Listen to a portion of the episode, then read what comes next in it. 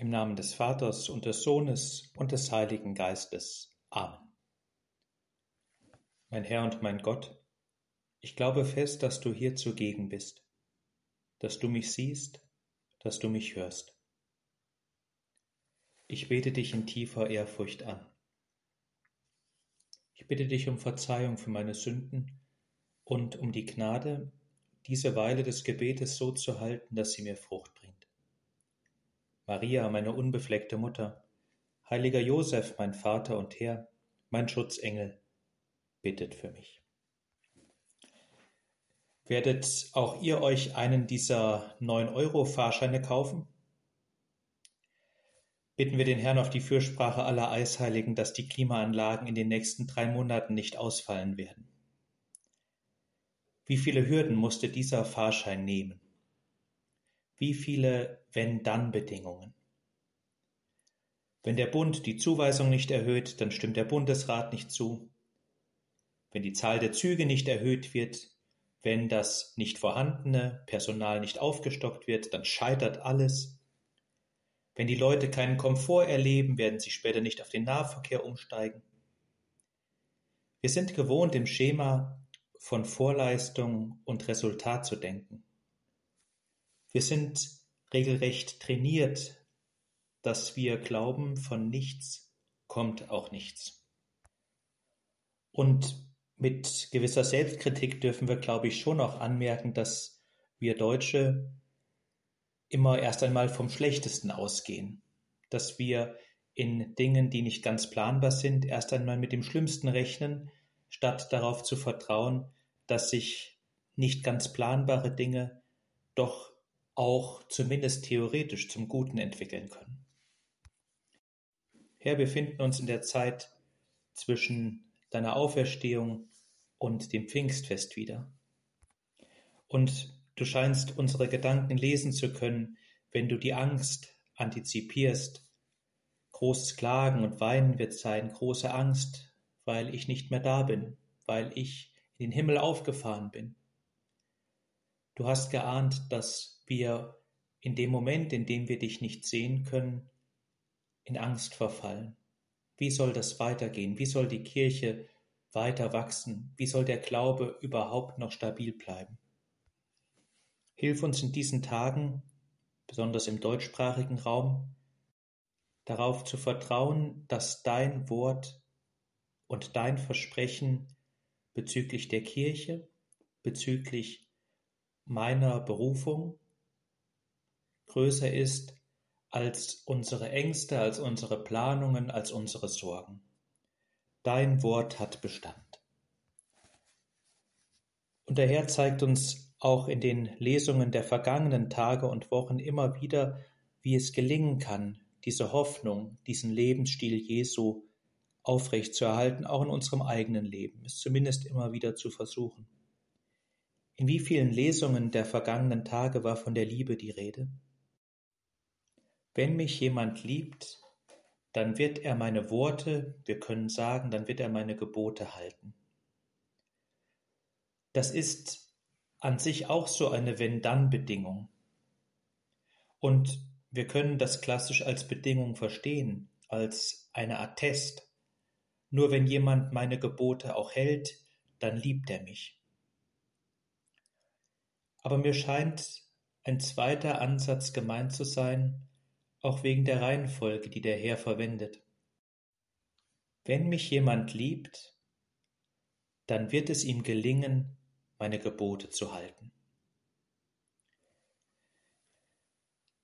Denken wir an diese Grundwahrheit des Glaubens, die Freundschaft zu Christus, der Moment, in dem wir erkannt haben, dass wir von Ewigkeit berufen sind, dass wir nicht zufällig auf der Erde sind, der Moment, in dem wir erkennen, Christus hat uns als Freunde erwählt.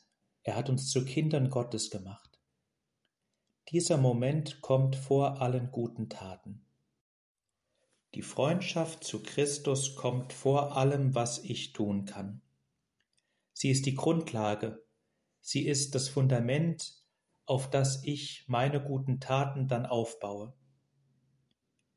Es ist ein Drang in mir, dass ich jemandem, der mir Gutes getan hat, auch Gutes tun will. Und deswegen sind die Taten und das Halten der Gebote so wichtig.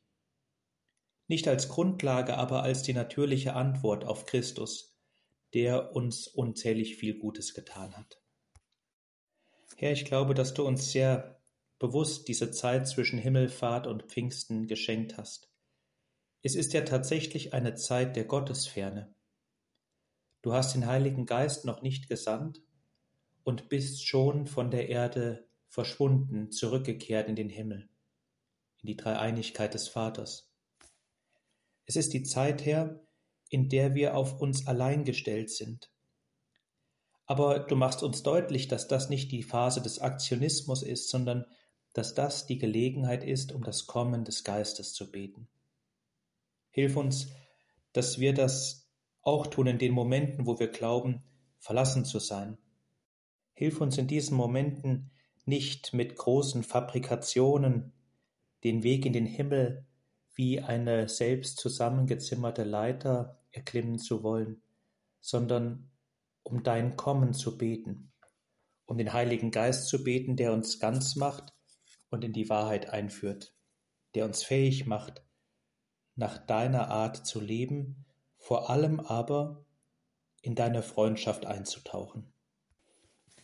Das wird uns sehr schwer fallen, zumindest mir. Es ist so viel schwerer, sich lieben zu lassen, als zu lieben. Das Lieben, das erfordert eine Anstrengung.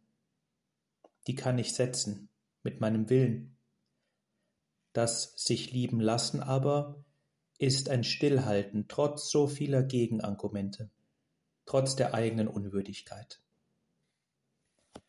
Fangen wir in diesen Tagen mit dem Lieben an. Christus und die Menschen. Wir wissen, so schwer es ist, das eine lässt sich vom anderen nicht trennen. Herr, du bist uns in Menschengestalt begegnet.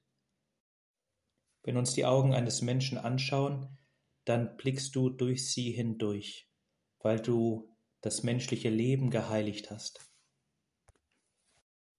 Ich glaube, in den Momenten, wo uns Christus aufruft zu lieben, da ist es gut, sich daran zu erinnern, dass er nicht die Liebe als eine Emotion meint. Emotionen sind nicht steuerbar. Und was nicht steuerbar ist, was unserer Kontrolle entzogen ist, das kann Gott nicht kategorisch und in jeder Gelegenheit von uns verlangen. Den Nächsten zu lieben heißt nicht, ihn aus der Tiefe meines Herzens zu lieben, zumindest nicht am Anfang. Und wer es glaubt zu können, der stelle sich einmal einen übervollen Regionalexpress in den nächsten drei Monaten vor, ohne Klimaanlage, mit ganz vielen 9-Euro-Ticket-Inhabern.